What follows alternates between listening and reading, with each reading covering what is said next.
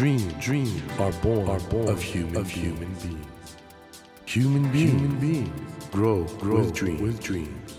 That, that is dream, is dream heart. When you touch when you that, touch warm, that vibration, vibration, a new dream, a new dream will be born, born of you, of you. Dream, dream heart, heart. ドリームハート政教新聞がお送りします皆さんこんばんは森健一郎ですこの番組は日本そして世界で挑戦をテーマにチャレンジしている方々をゲストにお迎えしその方の挑戦にそして夢に迫っていきます。さあ今週もバドミントン元日本代表小倉久美子さんをお迎えします。前回はオリンピック出場までのバドミントン人生そして2020年に開催される東京オリンピックに向けての思いなどを伺いましたが今夜はさらにバドミントンという競技。この魅力そして面白さってのは一体どこにあるのかなどについてですねやはりトップアスリートとしての競技人生を経験された小倉さんにお話を伺いたいと思います。また小倉さんのちょっと意外な一面そしてこれからの人生の夢などについてもお伺いしたいと思います。小倉さん、バドミントンの用具って普通になんかそれこそもうコンビニとかでも季節になると売ってたりするものからはいはいはい。もうプロ用のものまであると思うんですけど用具はどういうものがいいんですか？多分最初におっしゃったのってなんか100均とかに置いてある感じですよね。あれは競技としてはダメですね。あダメですか？はい。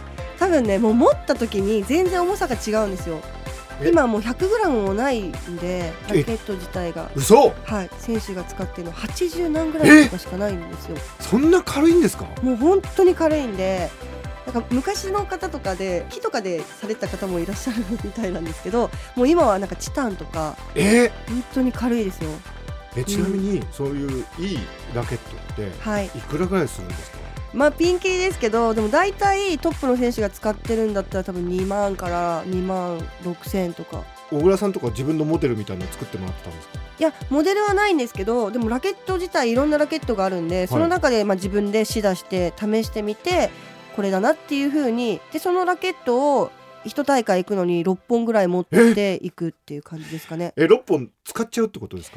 ダブルスだとはい。当たると折れたりとかするんですよ。うんっていうのもあるしあとはガットが切れちゃうんで一大会で4本ぐらいガットと折れたりなくなったりとかするのとか全然ありますね。ちなみにあのシャトルってよく我々が使うやつだとプラスチックでできたこういうはい。フリルみたいな、ナイロンのシャトルですよね。ああいうのとは違うんですか？もう小学生かはい。ら水鳥って言って鳥の羽で。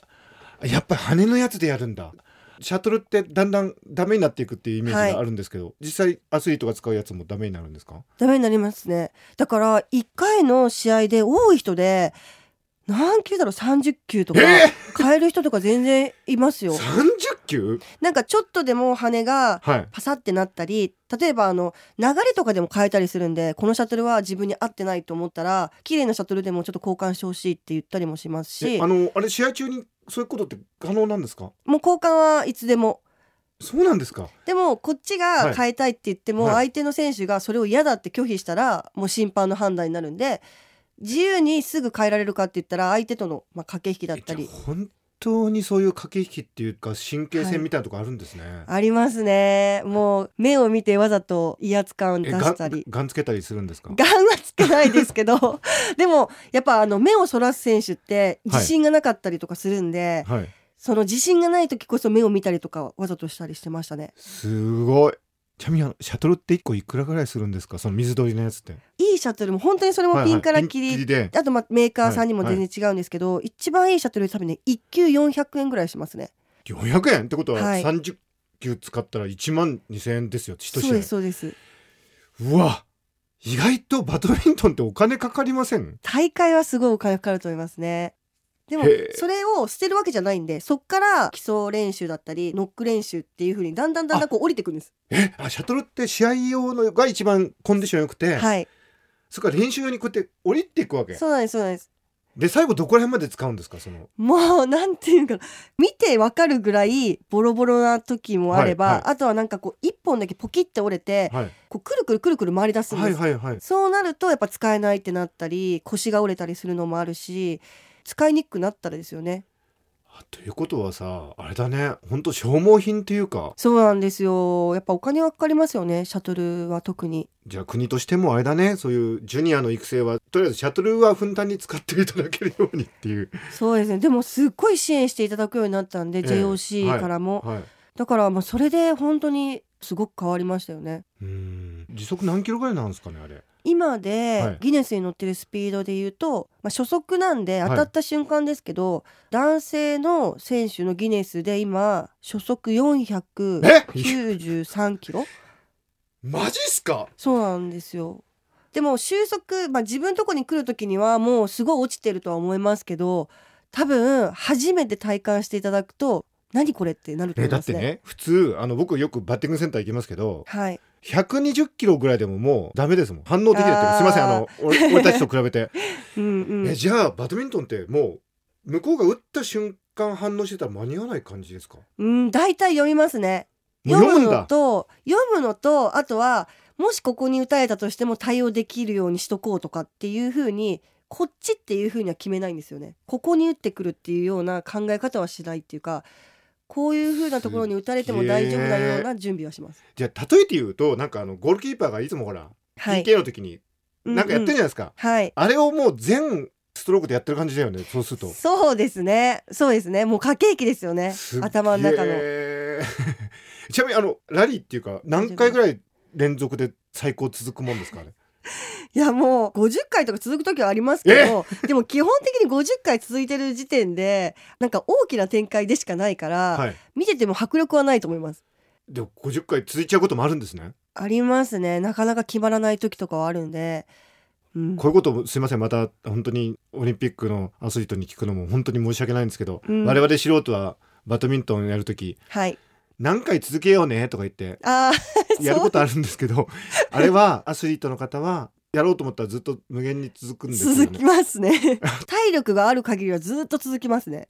すごいですねやっぱりね。はい。それ見に行くだけでもちょっと価値あるかもしれないですね。いや本当に迫力あると思いますよ。スピードもすごい速いですし、はい。あとは体を全部使って打つんですよね。体を全部使って打つ？例えばこう手だけではい。速いスマッシュ打つんじゃなく、うんうん。ジャンプして溜めてガンって打つからそのなんかこう男の人がジャンプしてこうしっかり体を使って打ってるその絵を見るのもすごいなって迫力があるんですよ。エビ反りですか？エビ反りそうですね。まあ言えばエビ反りになってますね聞け。ば聞くほどなんか我々バドミントンという競技を間違って考えてたんじゃないかっていう感じがしてきました、ダイナミックはダイナミックです。ねうん。あのーまあリオの次東京ってくるんですけどはい。どうですか？オリンピックにはどういう形で関わっていきたいですか？特に2020年はどういう、そうですね。もうなんか明確に今何かがあるかって言われたら、うんなんかこれってものは正直ないんですけどでも指導者っていう形ではうん。多分私はそうじゃないんだろうなっていうふうに思ってて、うん。で今でも子どもたちを、まあ、全国、はい。あのいろんなところに行ってう教えたりとかしててうん、うん。できれば私は普及というかそういう子どもたちが東京オリンピックまあ、そのリオも含めなんですけど、まあ、スポーツに興味を持ってもらったり私がやっぱりそのオリンピックで感じたのって人のつながりだったりこんなにも自分のことを応援してくれてんだなって思えることだったりですごくこうパワーになったんですよね。だからこう関心だったり応援してくれる人が増えれば増えるほど選手ってすごい頑張るんだろうなっていうふうに思いますしだから絶対に私は生でスポーツを見た方がいいと思うしその自分の生きてる上ですごくプラスになると思うんで、まあ、小さい子供だったり、まあ、高校生でもこれからそのオリンピックだったりっていうものに興味を持ってもらえる人が増えてほしいなっていうのが一番私の中ではあるんでどちらかというとこうなんかトップで何かを協力するっていうことよりもそういう子どもたちがこう増えればいいなっていうことをやりたいなっていうふうにはもうぴったりですよ。だってね。女の子はもちろん憧れるしね。ロールモデルとして男の子はもちろん綺麗なお姉さんだって憧れるし。何よりもパパたちが仲間につきますよ。パパたちが「あ小倉さん食うの？じゃあ俺も行ってみようかな」みたいなね。本当にパパたち。ちゃんとバドミントンにも興味持ってねさっきね、はい。つながりとおっしゃいましたけど、はい。やっぱりオリンピック出る方ってのはやっぱりあれなんですか、うん。多分全国民って言ったらだけど、うん。もうみんなが応援してくれてるってなんか肌で感じる？感じますね。そうですか？うん、なんかね、一番やっぱ思うのは、まあ、オリンピックが決まった時に地元に帰るんですよね。はいはい。で、それで、まあ、壮行会だったり、いろいろその、まあ、地域の方々が応援してくれてるんだっていうのを、なんかこう、直で感じるというか、はいはいはい。それまでは本当スポーツと自分がこう向き合ってるだけっていう感覚だったんですけど、こんなにも周りの人が関わってて、で、自分がオリンピックに出れたのって、自分だけの、なんだろう、頑張りや結果だけではないんだなっていうことをオリンピックに出て、すごく感じたんで、うーん56年ぶりですよね。そうですね。1964から2020ですか、うん。56年ぶりに日本にね夏季オリンピック来るってこれすごいことですね、そうですね。だから2回オリンピック見られる方がいいらっしゃるんいですよね。らっしゃるはずです、ですよていうかね。僕はその時2歳でしたけ？ど何を隠そう。全然覚えてないです。だ僕よりちょっと上だったら、そうでおそらすよね。く覚えてらっしゃると思うんですけどうん。すごいことですよねすごいことだと思います。2020年だから楽しみでしょうがないですもん。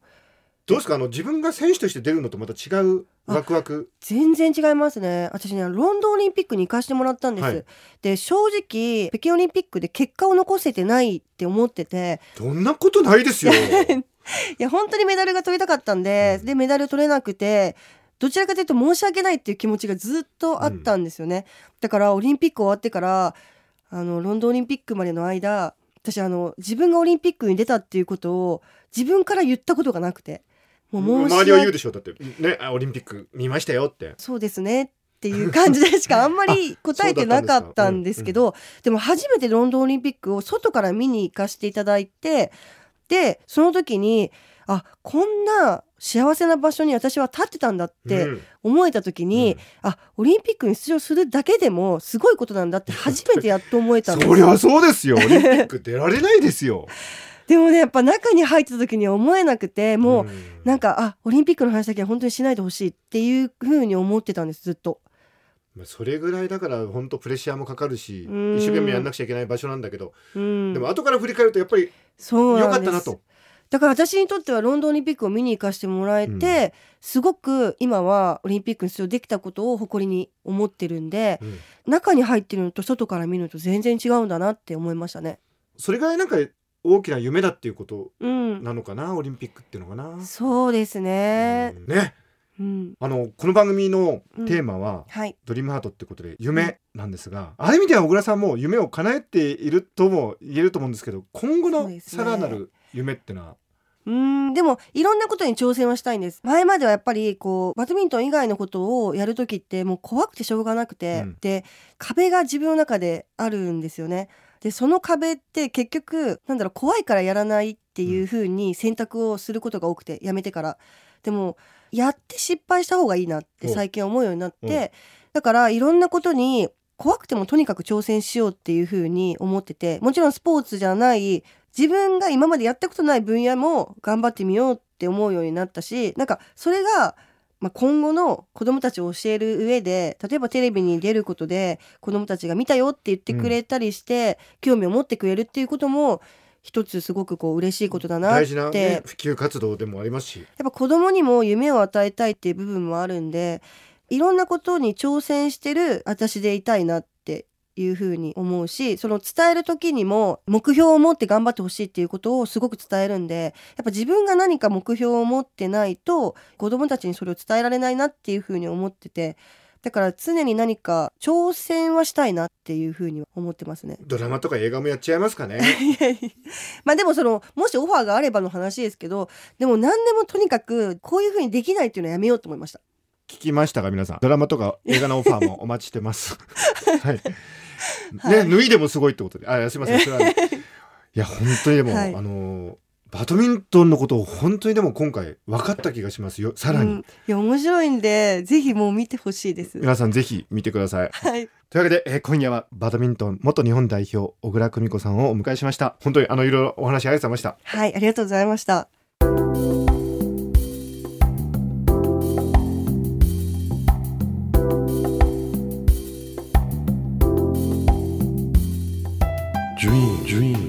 Can't be seen, can't be seen with a naked, eye. naked eye. But we sure can, sure live, our live our dreams. Dream, heart, dream heart is in you, is in you, and it will make, it will make a brand, a brand new, new you, you. Dream, dream heart. リームハート今週もバドミントン元日本代表小倉久美子さんをお迎えしましたいやー小倉さんこれからますますあの活動の幅広げていかれると思うんですけどもまあでもね小倉さんがいらっしゃるということでバドミントンへの、まあ、みんなの関心それが高まっていくってことはあると思うんで本当にね2020年に向けてあのお話によるとかなり日本選手活躍が期待されるということなんでますますねビューティーアスリートとして小倉久美子さんの活躍期待したいと思いますし我々も日本選手のね活躍を期待しながらこのバドミントンという競技にさらに注目していきたいと思います。さてドリームハートのホームページでは毎週3名の方に1000円分の図書カードをプレゼントしています。番組へのご意見などメッセージをお書き添えの上ドリームハートのホームページよりご応募ください。ドリームハートと検索するとすぐにホームページが出てきます。お待ちしております。それではまた来週のこの時間にお会いしましょう。ドリームハート。お相手は森健一郎でした。ドリームハート。政教新聞がお送りしました。